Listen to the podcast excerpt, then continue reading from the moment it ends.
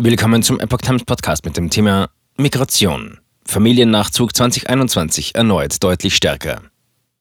Ein Artikel von Epoch Times vom 10. März 2022.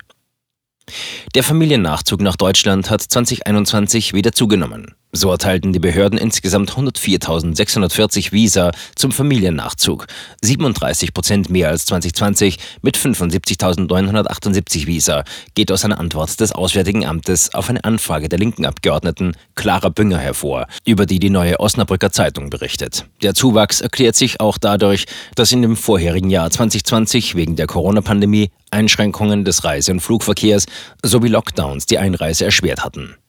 Die Zahlen liegen aber immer noch unter den Werten der Zeit vor der Corona-Pandemie, wie ein Vergleich mit 2019 zeigt. Insbesondere der Familiennachzug zu Flüchtlingen ist demnach deutlich zurückgegangen. 2021 wurden nach Angaben der linken Abgeordneten für den Nachzug zu Flüchtlingen 15.849 Visa erteilt, im Vergleich zu 24.835 Visa im Jahr 2019. Unter den Herkunftsländern liegen der Kosovo sowie die Türkei und Indien beim Familiennachzug vorne.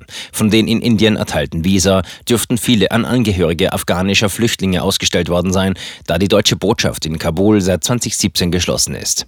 Die fluchtpolitische Expertin der Linken, Clara Bünger, forderte weitere Erleichterungen für den Familiennachzug. Wartezeiten für einen Vorsprachetermin von mehreren Monaten oder sogar von über einem Jahr seien schlicht inakzeptabel. Bünger sagte der NOZ, es gehe um die Gewährleistung eines Menschenrechts. Häufig sind auch Kinder betroffen, denen zum Teil über Monate und Jahre ein Elternteil vorenthalten wird. Dringend notwendig sind ihrer Ansicht nach Verfahrenserleichterungen und Aufstockungen beim Personal. Mit Familiennachzug bezeichnet man den Nachzug von engen Familienangehörigen, die im Ausland leben, zu den bereits in Deutschland lebenden Migranten. Das betrifft die Kernfamilie, wie zum Beispiel Ehegatten oder minderjährige Kinder.